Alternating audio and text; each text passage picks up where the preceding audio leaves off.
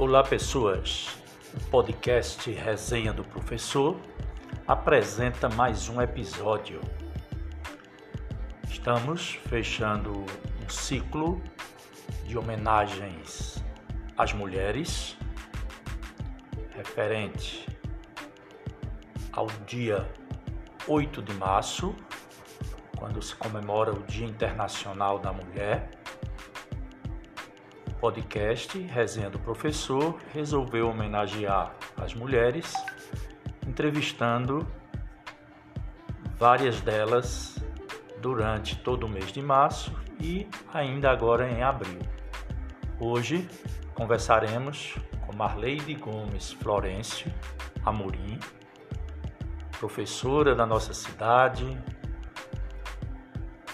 é, há muito tempo na educação, tanto no serviço público quanto na educação privada. É uma referência quando se fala em educação, quando se fala em escola na pedra. Então, Marleide Gomes Florencio Amorim será a nossa entrevistada no dia de hoje. Vamos ter uma conversa bem interessante. Vamos escutar, Marleide?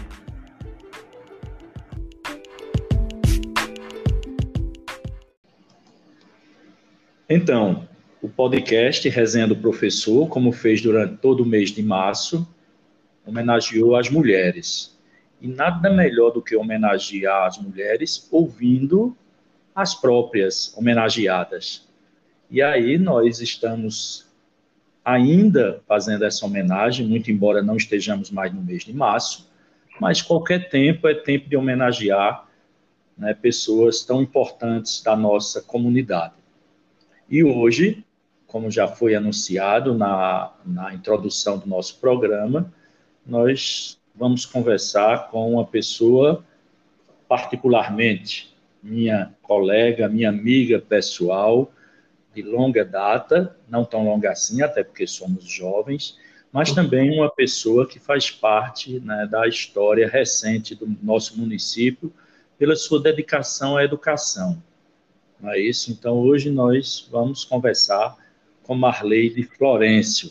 Marleide, seja bem-vinda ao nosso podcast Resenha do Professor. Obrigada, César. É um prazer participar. Achei linda essa sua homenagem às mulheres no mês de março.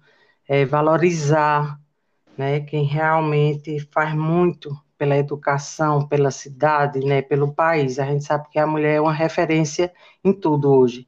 Tô, estou muito feliz de participar e agradecida.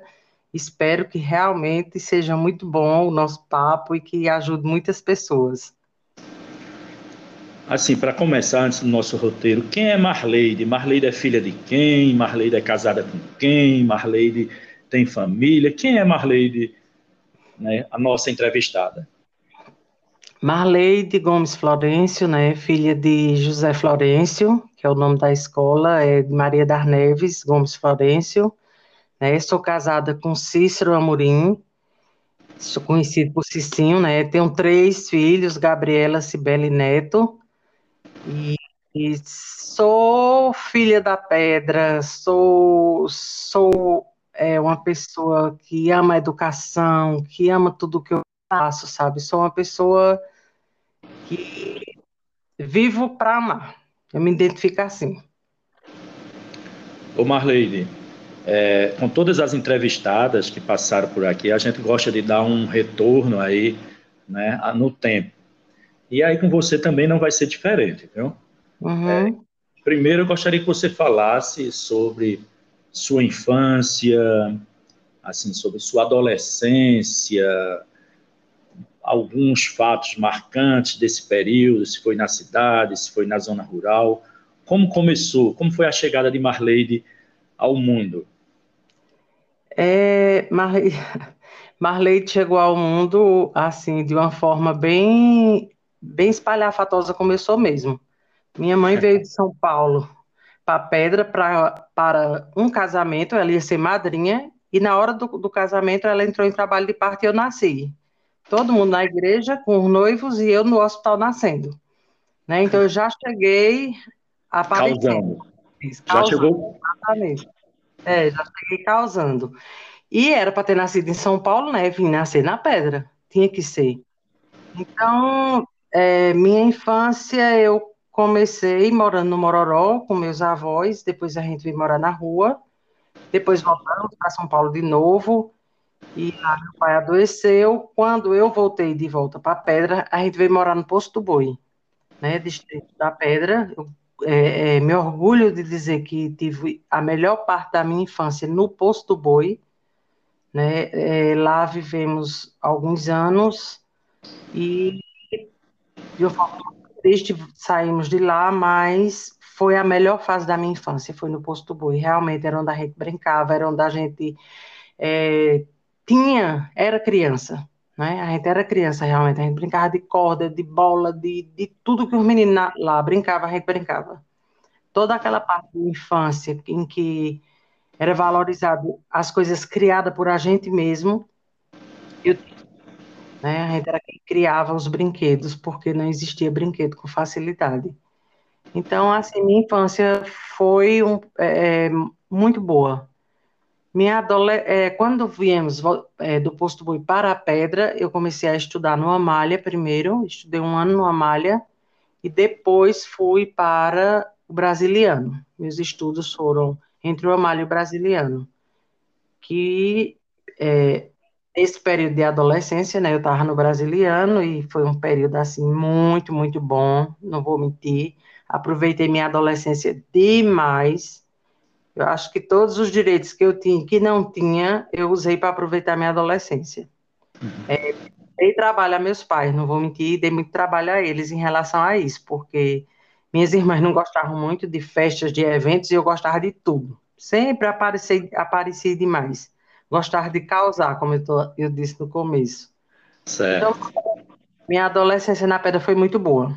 Tive amigos como você, fomos colegas de classe, né, na escola terminamos o magistério juntos, né? Quando chegou para ir para a faculdade, foi que a gente se separou, né? Eu escolhi história e você escolheu geografia. Exatamente. É, né? Então, assim, eu tive muitos amigos que tenho até hoje, assim como você, né? Tive muitos que, que seguiram a educação como a gente, né? Exemplos marcantes na minha adolescência e, e quando eu, eu fui para a faculdade, eu fui com 16 anos, né? mas eu tive um incentivo muito grande das minhas professores. Com 15 anos, é, eu lembro que com 15 anos eu ainda não tinha como fazer a faculdade, porque não tinha terminado o magistério, e minhas professoras me incentivaram a fazer um vestibular. Só que eu não tinha condições de fazer o vestibular naquela época financeiramente. E aí elas se juntaram, minhas professoras, Dona Nem, Dona Naná, Dona Ivete, Dona Lenilda, e pagaram para que eu fizesse o vestibular para ver se eu tinha condições de se eu passava, porque com 15 anos eu já substituía elas. E eu passei com 15 anos. Só que não podia, né? Não podia fazer faculdade porque eu não tinha terminado magistério.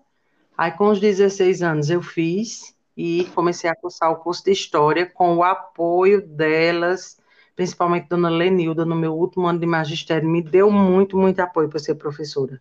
Mas isso era um sonho de criança que foi realizado através da faculdade, e logo depois eu comecei a trabalhar né, como professora. Começou muito cedo, né, Marley? Marley lá nas, nas salas de aula, né? Comecei lá na nossa escola, não sei se você lembra, mas às vezes eu substituía Nanã, eu substituía Dona Né, né hum. já substituí Dona Ivete, por isso que elas me davam esse apoio. Dona Lenilda teve algumas aulas práticas de magistério que eu dei, né, então eu tinha não só a vontade e o jeito, mas eu dominava até a minha sala, para você ver que começou muito cedo. Né? Eu come... Ô Marlene, quando você fala assim em Nanã, né? Era Ana Maria, não é isso? Era não. A gente chamava Dona Nanã. Era assim, né? É, Dona Ivete, Dona Nete, Dona Nilda, Dona Odete, né? De saudosa. Dona Bill era. Eita, Dona Bill, é verdade, né? E era tudo assim que bom, assim, quando você fala, eu me lembro que tem algumas, se não fosse essa pandemia, sabe, eu ia na casa de cada uma só para fazer uma gravação com elas, para a gente relembrar esses momentos. Mas a pandemia passar, né, e que nós possamos fazer essas gravações, escutar as histórias dessas pessoas que fazem parte da nossa história, né, Marlene? E da história da da pedra, né? Nós somos seguidores, digamos Deus. assim. Exatamente, temos elas como exemplo, né? Isso, é, referência, né? É, professor, não sei se você lembra do professor Mabel, ele foi uma pessoa que me marcou muito. Conheci Mabel, eu, ele não chegou a ser meu professor, né, mas eu conheci, sim, Mabel, né? Foi muito cedo, né? Ele foi também muito cedo, Mabel, né? Faleceu muito cedo, foi. Ele, eu acho que ele me ensinou na quinta série.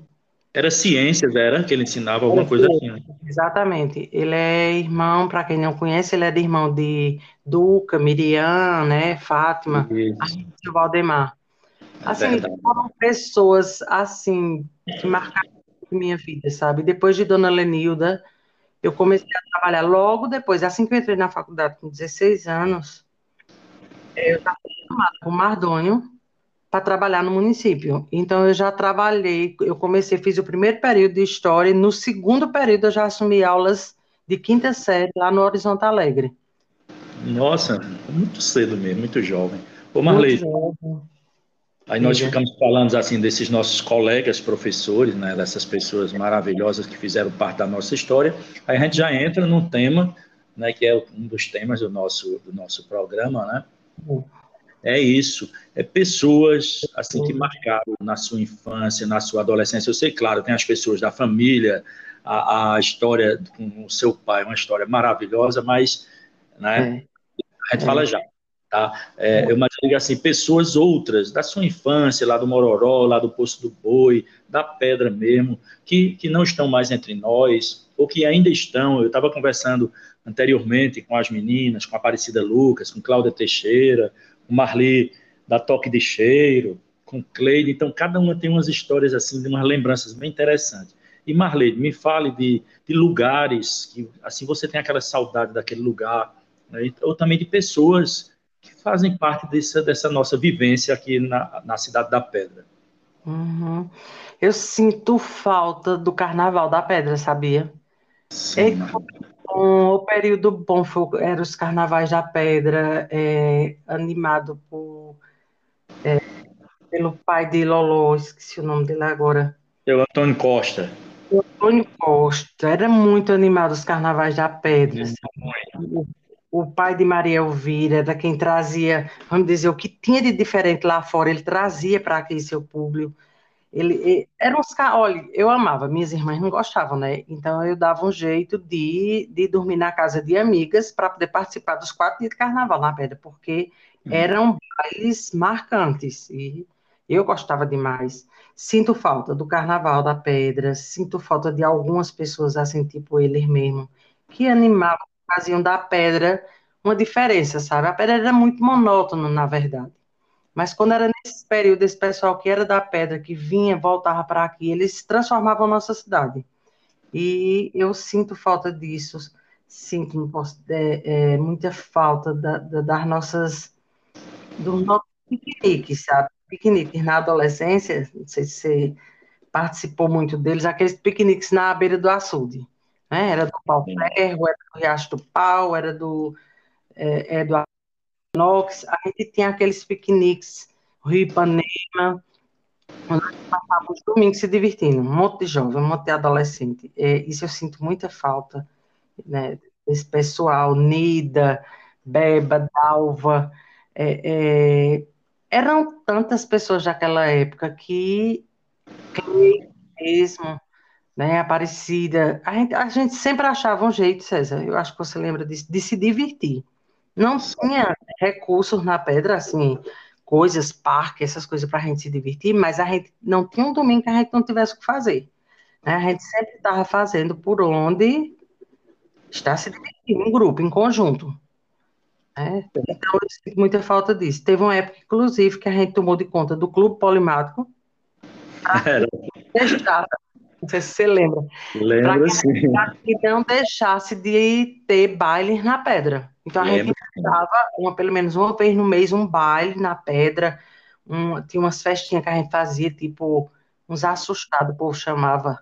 Eram umas festinhas que a gente só tinha o som, né? E todo mundo se divertindo. Então, a gente tomou de conta do clube durante um tempo, um monte de adolescentes, de jovens, que era para poder não deixar de existir as festas na cidade. Sabe, eu sinto falta disso hoje na pedra. Essas festas de rua são boas, mas não é como os bailes do clube polimático de jeito nenhum. Sinto muita muita gente e desse período da nossa adolescência. Ô Marleide, quando você fala no carnaval, eu também sinto muita falta. É, meus pais, meu pai era muito quieto, muito calmo. Mas minha mãe gostava, era muito farrista, era uma mulher que gostava de, de sair. Enfim, ela era muito para frente no tempo dela. E os carnavais, né, era a festa preferida dela. E nós e ela para onde ia, ela, ela nos levava, os filhos, três filhos, né? E eu me lembro que eu era pequeno, ia para o carnaval lá no clube, eram duas noites certas que ela ia, no hum. domingo e na terça de carnaval e elas ficavam, aqueles casais, eu ficava sentado lá na mesa, aqueles casais ali circulando, né, naquele era, salão. Sim. Era, era, era muito eles eram muito amigos, meu pai e minha mãe, um casal que eles sempre iam para essas festas, era com seu Zezinho e Dona Nevinha. Meu Deus, que como era bonito. Mas, era, mas o que mais marcava os bailes do carnaval era uma figura que você deve lembrar, todos lembram, né, que era uma figura extraordinária, que era Valença. Valência. exatamente, Valência. Valência era demais. E assim, Valência tinha um diferencial que ele fazia por onde ajudar quem não tinha condições de participar. Né? Às vezes a gente queria participar de alguma coisa, fazer alguma coisa, criar um bloco, alguma coisinha. Ele fazia questão de ajudar, de tomar a frente e de fazer acontecer com o dinheiro dele. Né? A gente não tinha condições, eu lembro que eu mesmo não tinha condições mas participava de tudo, porque eu era muito atrevida em tudo, né? Então eu sempre participava de tudo. E naquela, naqueles casais que você disse do clube, eu lembro que eu ia muito para a casa de seu Nivaldo. Ah, e Dorinha. É, eles ficavam sentados na mesa, mas a gente aproveitava a festa. Seu Nivaldo dançava, aí a Dona Dorinha ficava quietinha. Então eu ia muito com Diane, com Gleide, com as meninas, porque elas gostavam. Minhas irmãs não gostavam, né? Eu ia para a casa delas para casa deles e para a casa de Ana de Ju. Eu lembro que um período eu ia para a casa de Ana de Ju, para poder ir para as festas de carnaval. Era muito, muito bom. Eu... Banho durante o dia, né? Tinha banho durante o dia. É, é, o sábado de Zé Pereira era muito bom, muito animado para a gente tentar descobrir quem era o Zé Pereira. E as corridas de, dos Papangu no sábado de Zé Pereira, não sei se você lembra. Nossa, lembro sim. Quando você falou agora da sua mãe, eu lembro que de uma corrida de papangu que eu levei, eu entrei dentro da casa dela. Foi eu, mesmo, Marlene. Com tanto medo, com tanto medo, que eu não tão de perto, e quando eu corri ali naquela praça, eu entrei na casa dela. Ela abriu e eu e outros meninos entrou com tudo lá na casa dela. Eu lembro muito bem disso. Era muito, muito divertido. Mas eu tinha medo dos papangus, não vou mentir. Era uma muito... boa uma boa lembrança, Marleide, é essa. Fazia tempo que eu realmente não lembrava, né? Tinha no sábado e nos dias que antecediam o carnaval também, à noite, sempre aparecia alguns papangus. Realmente, é. eles eram, eles eram criados, viu? Era cada carreira e se a gente ficasse, levava a mesmo. Ou a gente fazia de conta que não sentia medo, só faltava morrer. Ou você ficava parado fazendo de conta que não tinha medo, ou você corria. E no começo eu corria. Depois eu comecei a aprender, né, as manhas de ficar é. quieta num canto, fazendo de conta que não estava com medo, para poder eles passarem, mas era muito divertido. E nós não sabíamos a identidade deles, né? E não, não sabíamos não. a identidade deles. Não sabia, no final das contas, a gente não, não sabia. E, o, e o, o Zé Pereira, ele aparecia no sábado e a gente tinha a semana de carnaval para tentar descobrir quem era. É. Aí na terça-feira de carnaval, geralmente era descoberto lá no clube, quem era e era uma festa, né? quando a gente, quando, quando descobria, era um, era, é, geralmente, não sei se tinha, acho que não tinha nem presente naquela época, não presenteava nem a quem ganhava. Mas, mas era uma disputa muito grande para saber quem tinha descoberto o Zé Pereira, era muito bom. Muito bom mesmo, era realmente era excelente lembrança, né, que a gente fica, né, Marleide? E, e, é isso, né, o que a gente guarda. E de pessoas mesmo, Marleide, alguma pessoa, assim, da cidade mais, mais antiga, alguma figura, tu tem alguma lembrança, assim? A gente falou de várias pessoas, mas você tem alguma específica, mesmo além de Antônio Costa, de seu público, tem mais alguém, Marleide, na tua mente? Olha, é, é, César, tem uma pessoa que me marcou muito dentro da educação, que é Dona Dilberta foi uma pessoa que fez, depois que eu saí da, da, escola, foi uma pessoa que fez um diferencial muito grande, sabe, de água na minha vida. De amadurecimento. Eu amadureci com, com é, é, para as coisas da educação, não só para a sala de aula, mas para as coisas de educação, por conta de Dona Dilberta, sabe? Ela, ela foi uma pessoa que confiou muito em mim como educadora, porque eu comecei como professora muito nova no Alegre, logo em seguida ela me convidou para ser supervisora na Secretaria de Educação. Eu era muito nova e coordenava professores bem mais velhos do que eu. Então, foi uma pessoa que me marcou muito, muito, que gosto, que amo demais, sabe? É, na nossa, assim, no nossa, na nossa fase de adolescência, tinha essas pessoas do carnaval, é, tinha uma pessoa também que me marcou muito, foi seu Lolo, uma pessoa assim, tinha, ele tinha muito carinho pelo povo, sabe, do nosso município. Eu me lembro muito disso, de Mardônio e dele também. Seu Mardônio, né, é, é, Mardônio foi seu Lolo que lançou. E, e Mardoni pegou muito isso dele, essa questão de, de, valorizar o povo. Né? Seu Lulu, ele era muito carismático. Ah, Mário, eu gostei, gostava muito dele, foi uma pessoa que me marcou muito. Isso. Lolo Vaz tinha uma característica muito grande, assim, muito forte né, desse, desse olhar para as pessoas, né, do, do, olho no olho, do atendimento, né, da gentileza. Demais, é demais, era. Uhum. Exatamente, para você ver, eu era muito nova, e, e, ele me marcou, foi antes de eu começar a trabalhar, e ele já tinha me marcado como uma pessoa que fez um diferencial aqui na nossa cidade. Logo em seguida veio o Mardoni, mas foi uma pessoa que me marcou muito ele. Isso. Quando é. você fala, quando você fala em Dona Dilberta, né, realmente ela tem umas características muito fortes é, hum. de, de, uma educadora no sentido mais amplo da palavra, né? Hum, educadora hum, porque tem conhecimento, tinha conhecimento, né?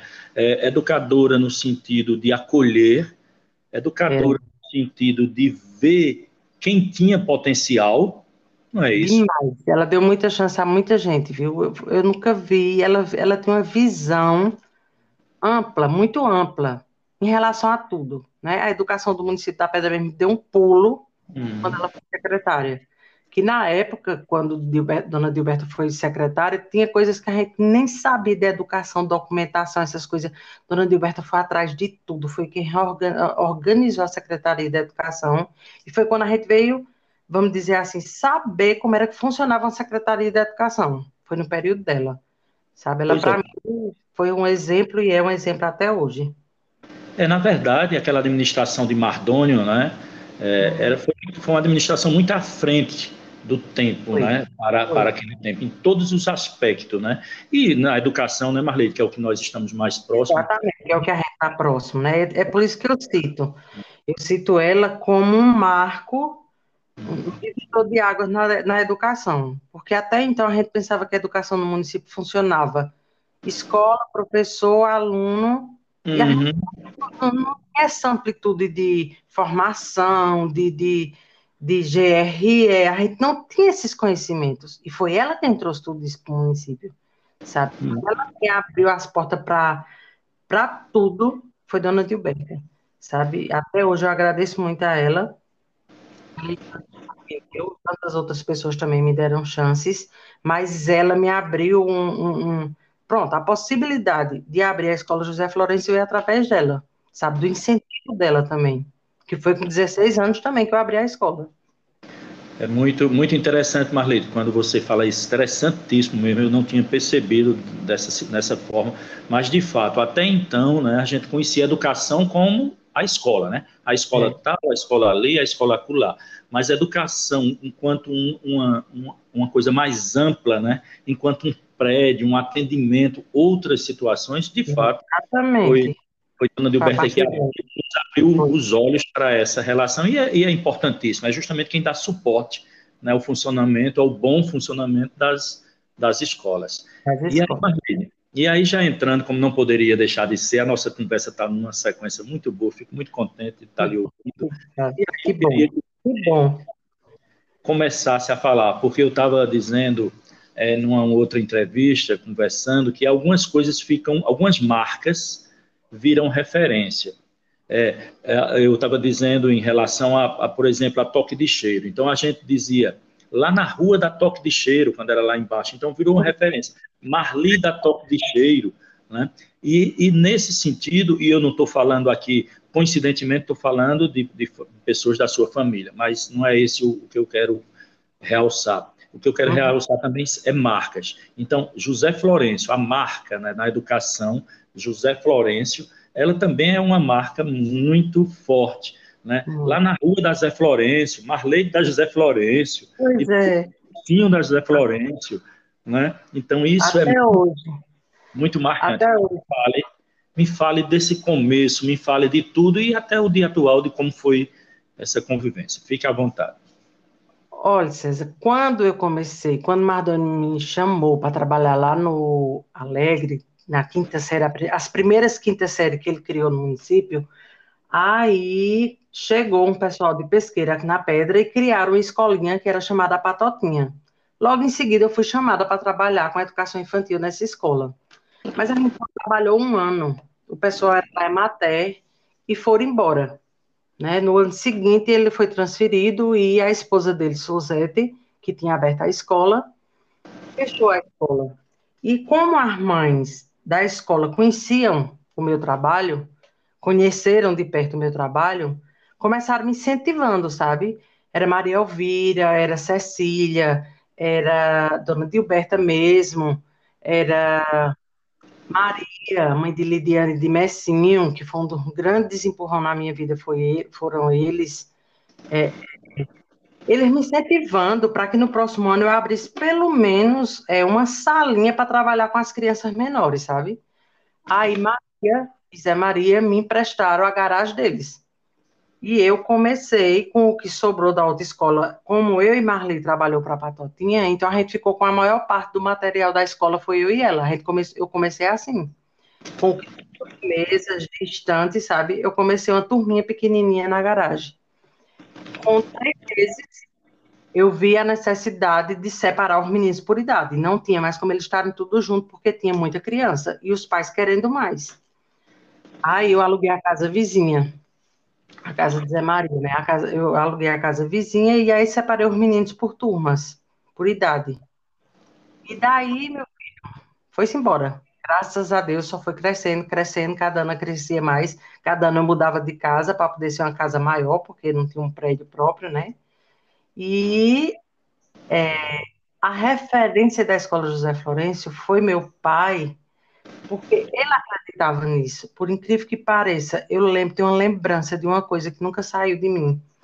Eu aluguei a casa do lado da Maria, ficava de frente, então, à minha casa, né? Meu pai doente, teve um horário de veio que eu saí e vim na janela olhar ele. Aí ele disse, eu perguntei como ele estava e tudo, aí ele disse assim, respondeu e disse, volto para sua escola. Que você vai ser referência com essa escola ainda nessa cidade. Sua escola ainda vai ser um colégio. Ele disse até assim, porque antigamente a gente falava colégio com o brasiliano e o Amália, né? Ele disse: sua escola ainda vai ser um colégio. E eu nunca esqueci disso. E cada vez que a gente crescia, cada passo que a gente dava, cada coisa que a, que a José Flores conquistou, sempre veio ele sabe? Ele sempre foi uma referência, até por conta da criação dele, de como ele criou a gente. A, a gente perdeu ele muito cedo, mas durante o tempo que ele esteve com a gente, ele ensinou, é incrível isso, mas ele ensinou como a gente viver até hoje. Tem coisas que hoje eu faço e lembro do que ele falou, sabe? É, é, a José Florencio é uma marca da cidade, porque também formou muita gente, né? Hoje eu tenho um monte de sobrinhos, por incrível que pareça, né? Eu não tenho nenhum sobrinho de sangue, mas na escola José Florencio eu tenho muitos, muitos que me chamam de tia Marleide ainda, que tem aquela consideração, que me convida quando vão se formar, quando vão casar, e tem aquele carinho, quando ganham neném, sabe? É, é, os filhos às vezes me chamam de tia, porque os pais chamam. A José Florencio foi um marco não só na pedra, mas na minha vida. É uma coisa que não vai sair nunca de mim sabe? Não vai sair e não vai deixar de existir nunca. Você começou com a Zé Florencio na educação infantil ou já começou com todo o fundamental? Como foi, Marlene? Porque tem toda essa burocracia, né? Não, a gente começou com a educação infantil, aí para poder entrar no ensino fundamental, a gente regularizou a situação com a GRE em 1984, foi que a gente pôde trabalhar com a primeira série, foi quando regularizou tudo. 88, 84 não, em 1988, 85 eu estava começando com a educação infantil. Aí, em 88, três anos depois, a gente teve que regularizar para poder colocar a primeira série.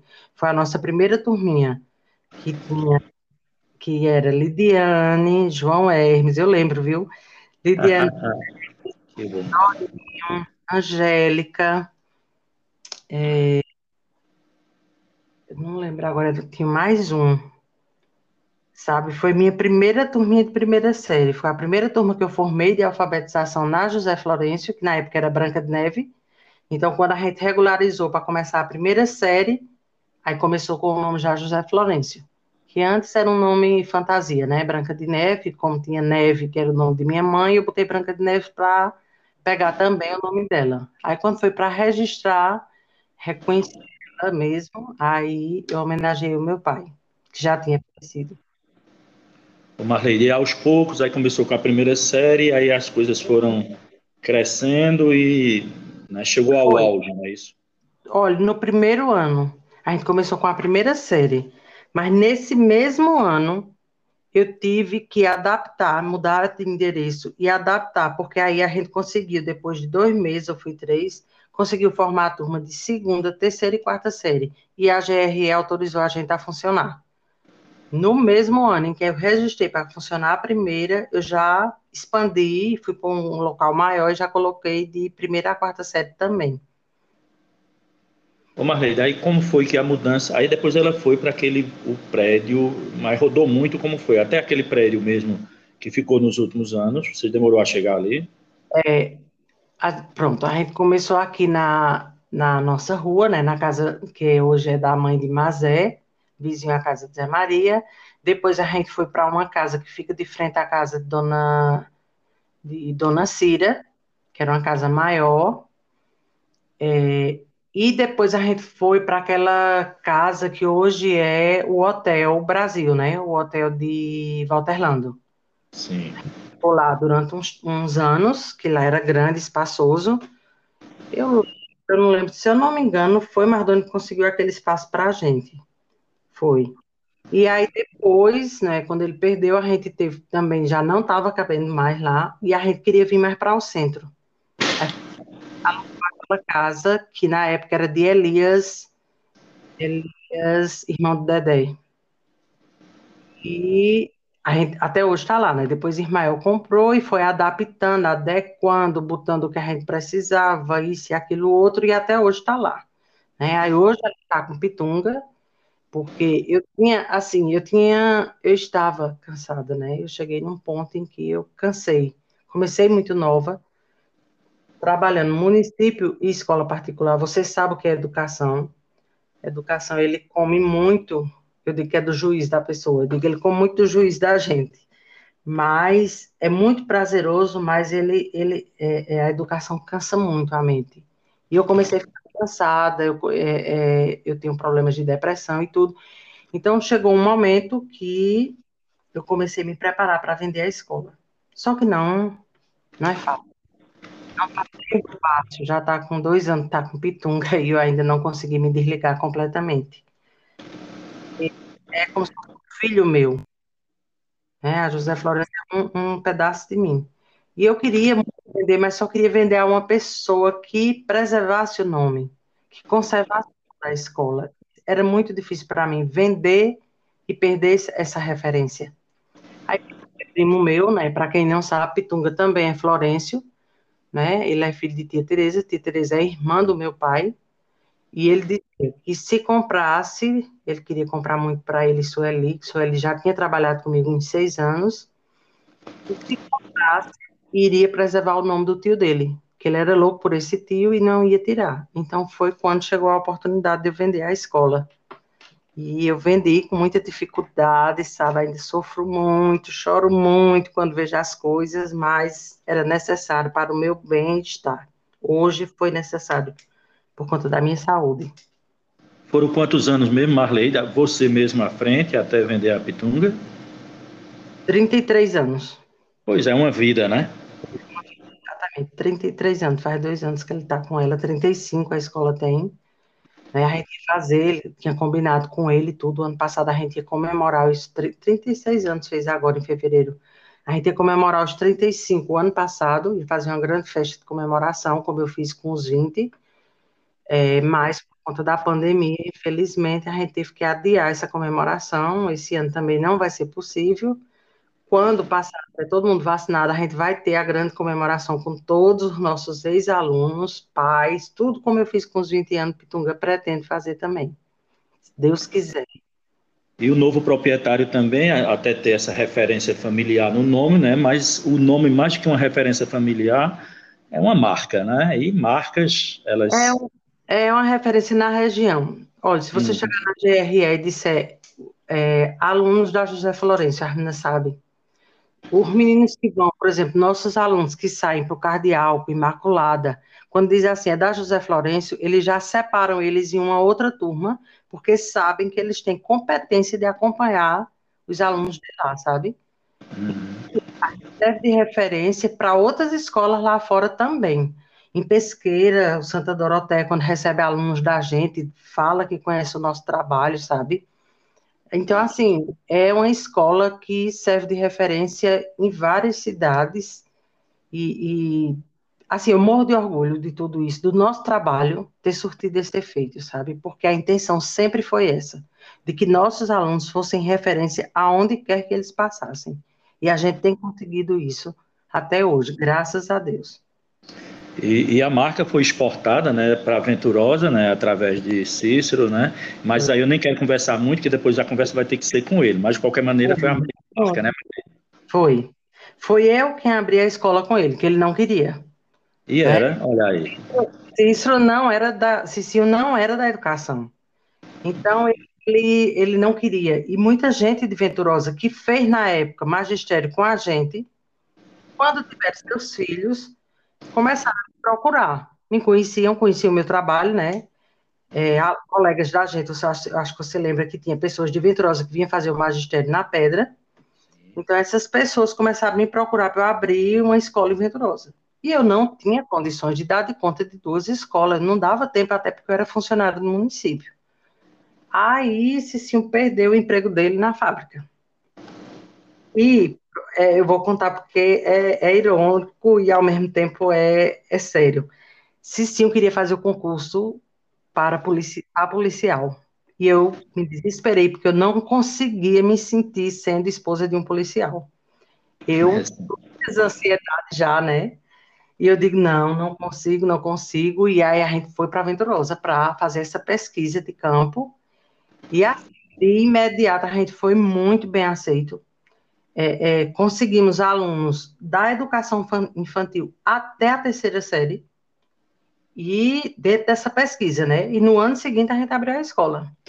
Aí Cicinho resolveu fazer magistério, depois fez pedagogia, psicopedagogia, e agora está tentando fazer o mestrado. E se apaixonou pela educação mais do que eu, de que hoje ele é mais doente do que eu pela educação.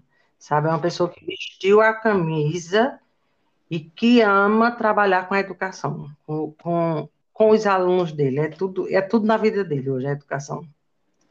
Hoje está rigorosa com da, do maternal até o nono ano. É, e naturalmente a marca né, já tinha uma referência, foi, e nada melhor do que aproveitar. Foi sim. E aproveitar essa marca. Foi. Mas aí, mas aí com o Cícero eu vou ter que chamar ele para uma conversa, né? Porque tem muito para contar. É, é tem muito. Tem muito e é da Pedra, né? Ele tá com a escola venturosa, mas a história dele começou aqui na Pedra também, né? Então ele tem muitas referências daqui para licitar. Ah, com certeza vai ser uma conversa sensacional. Tem muito bom mesmo. E eu conheço o Cícero, né? De assim, de muito, muito tempo mesmo. Vai ser um prazer. Mas hoje, é, mas hoje a conversa é com a esposa de Cícero, é com Marleide Gomes Florencio Soares. É, pegou o nome Soares, foi? Não, eu peguei a Amorim de Dona Irene. Amorim. Não peguei o Soares, foi, peguei o Amorim. Uhum. Aqui okay. o Soares também, né? Em consideração é, os. É. É, o Soares é famoso, né? Tá bom. Ô Marlene, então, assim, a nossa conversa está muito boa mesmo, mas a gente já vai, vamos continuar para né, chegarmos ao nosso encerramento. Então, uhum. Marlene, é, em relação a, a, a ser mulher, né, você assim, é, uma, é um, um, exemplo do que se fala muito na atualidade, sabe, Marlene? Se fala muito no empoderamento feminino. E, mas esse empoderamento feminino, às vezes, se pensa muito que empoderar a mulher é ela ter dinheiro, é ter riqueza, é ter bens, mas não é bem. Claro que isso também faz parte do empoderamento, mas eu, eu vejo uma mulher empoderada quando eu olho para a Marleide e tantas outras que já passaram por aqui pela resenha do professor. Né? O empoderamento é isso, é conciliar, né? ser mulher, ser esposa, mãe, professora, é, dona de um, de, um, de um negócio, de um comércio, que a escola é, é claro que é um comércio né, que vende educação, que trabalha com crianças, uhum. enfim, começa é. diferente. Então, como é ser mulher né, e dar conta de tudo isso, que não é fácil, não é fácil. Não é fácil e eu me virei em 1500, como se diz, é, mas, César, eu, é, eu acho que eu era à frente do meu tempo, sabe? Mamãe costumava dizer isso quando queria brigar comigo, que eu era muito, vamos dizer assim, é, avançada, queria fazer parte de tudo, correr, fazer isso, fazer aquilo. Ela dizia que eu, era, que eu tinha nascido antes do meu tempo. Eu acho que era para eu ter nascido agora, sabe? Porque na minha época, eu já tentava fazer tudo que hoje é empoderamento para a mulher. Eu tentava, não, eu já fazia. Tudo que o povo dizia não pode porque é mulher, eu dizia eu posso, eu tenho condições, eu faço, sabe? Do tipo assim, tudo, César, tudo que você imaginar de desafios que eu tive na vida, eu enfrentei. Todos eles eu fui, passei por cima. Lógico a gente leva algumas pancadas, volta, mas nunca desisti. Sempre fui atrás deles. E, e acho assim que sou realmente hoje referência para um monte de mulheres, muitas mulheres, porque ela desse jeito, como você diz, empoderada. E eu não tinha consciência de que o que eu fazia era empoderamento, sabe? Mas eu me empoderava e empoderava quem estava em volta de mim. Sempre fiz questão de fazer isso e hoje ainda faço, sabe?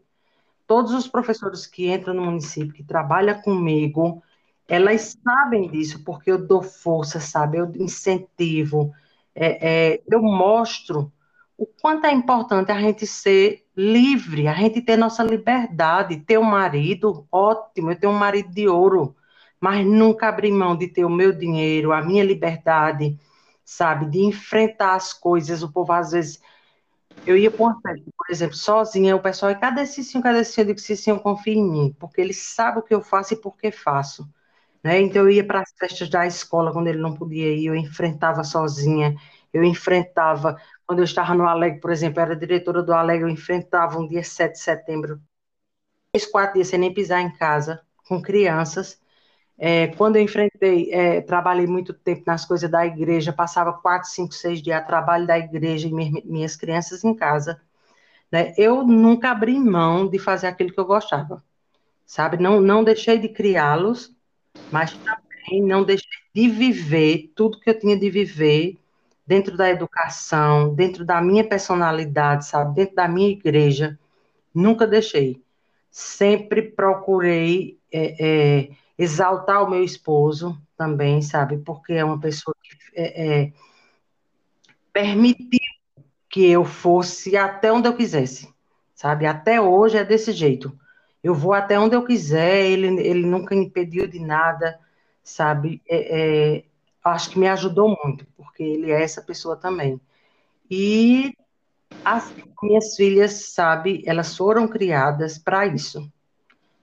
Não queiram casar enquanto vocês não tiverem independência financeira, né? enquanto vocês não tiverem esse empoderamento de serem a dona da sua casa, de serem a mãe, de serem a esposa, de serem é, é, é, funcionárias, trabalhadoras o que vocês tiverem que ser, que seja firme, sabe? Que elas sejam firmes em tudo que elas, em todas as decisões que elas tomaram na vida delas.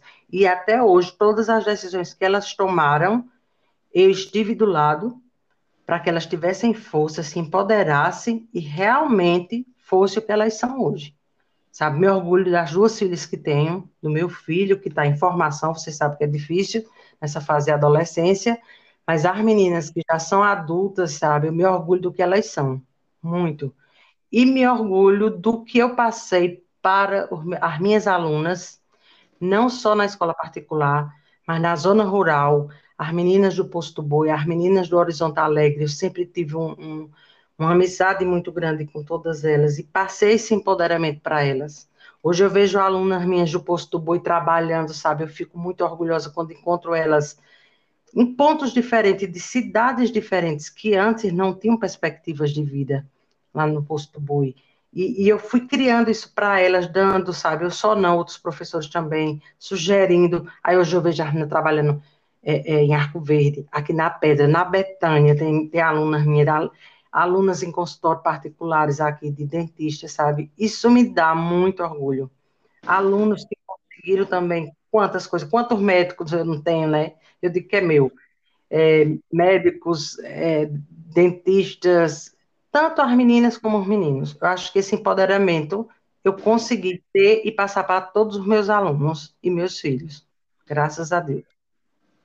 Pois é, então é isso que eu falo, é isso que eu falo é, para todos que estão nos ouvindo, né, que estão agora na Pedra FM, enfim, todos que escutam o podcast Resenha do Professor.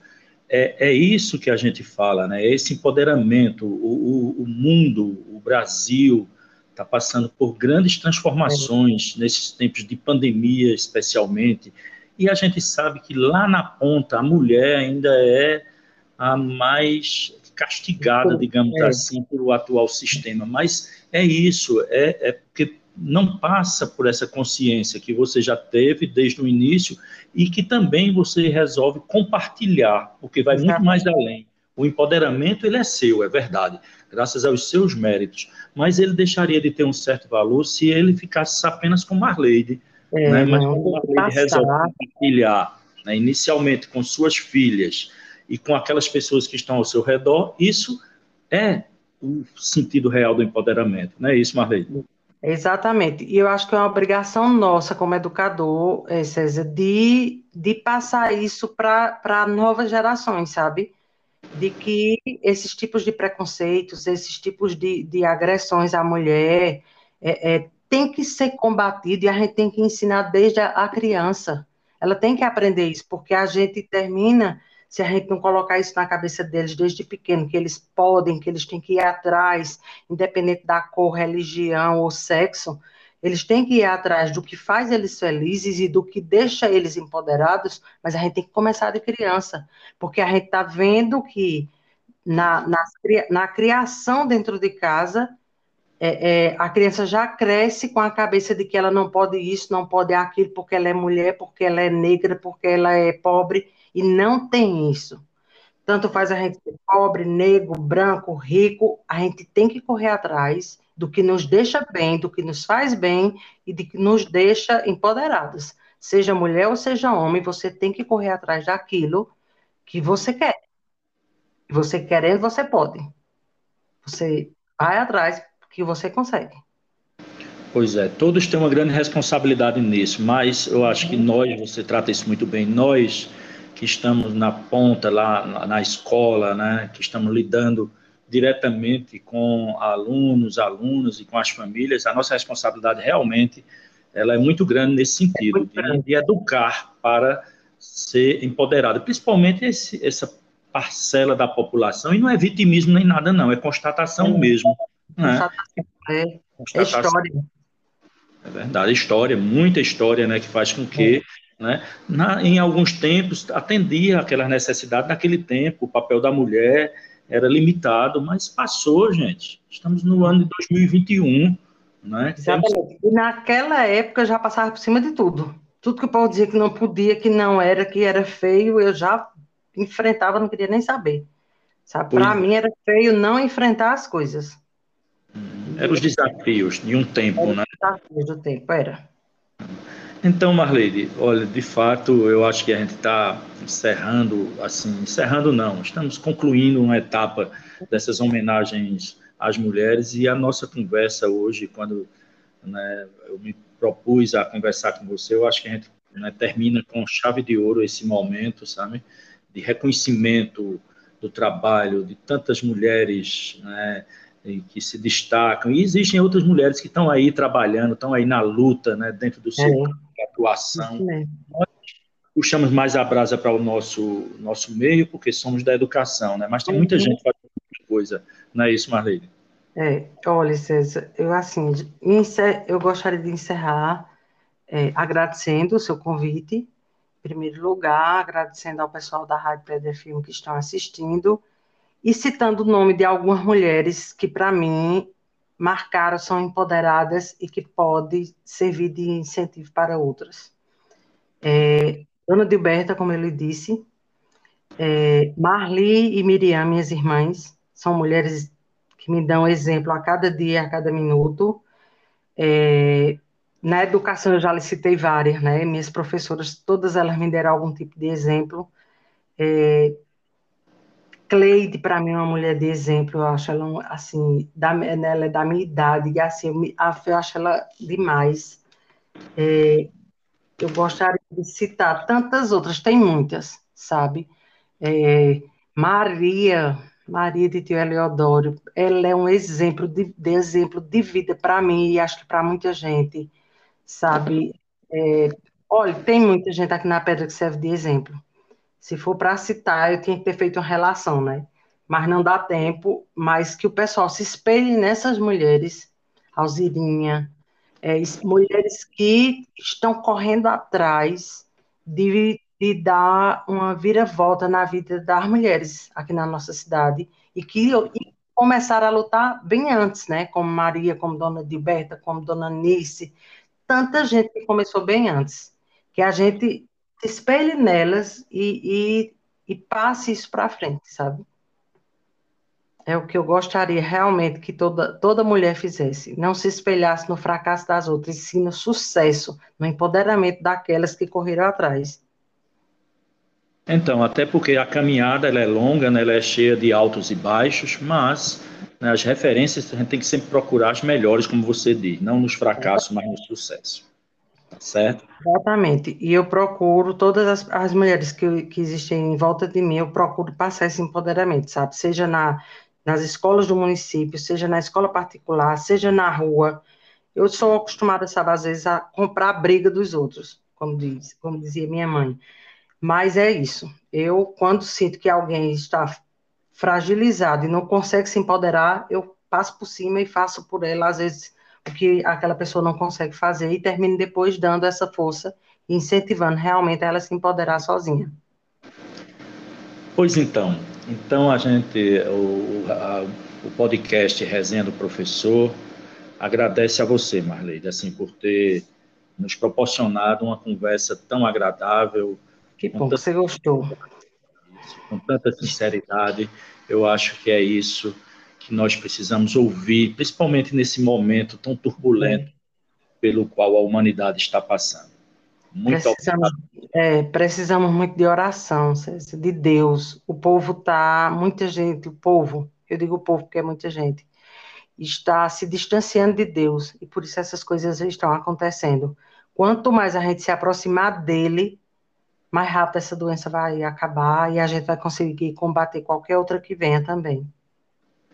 E aproveitando essa sua fala, né, nós precisamos nos aproximar de Deus, uhum. né, mas manter a distância de aglomerações, de locais com muita gente, não é isso? Então dá para a gente se aproximar de Deus sem necessariamente precisarmos estarmos aglomerados para louvar o Senhor. Não é, é isso, Maria? Exatamente, exatamente. Em casa, a gente está louvando em casa, a gente está assistindo missa em casa, a gente está quando não dá para ir para a igreja porque é controlada a quantidade de pessoas, a gente faz em casa, a Bíblia está em casa, a gente pode, pode é, é, conversar com Deus a qualquer minuto, hora, não tem isso não, em qualquer lugar. Então, tem que buscar, porque só assim a gente vai sair do, do, dessa pandemia, senão a gente não sai não. Ok, então assim terminamos o episódio da resenha do professor no dia de hoje. Muito obrigado Obrigada também pelo convite, viu? Muito obrigado. Até mais. Tchau, um abraço bem grande.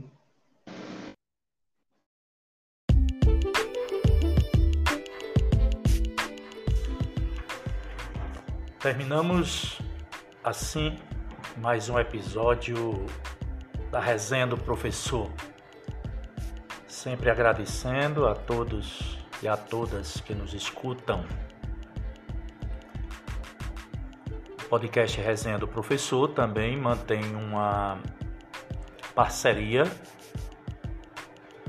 com o movimento Pedra Solidária e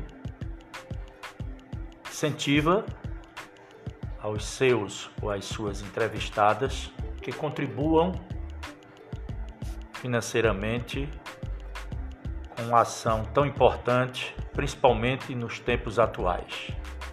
Então, resenha do professor e pedra solidária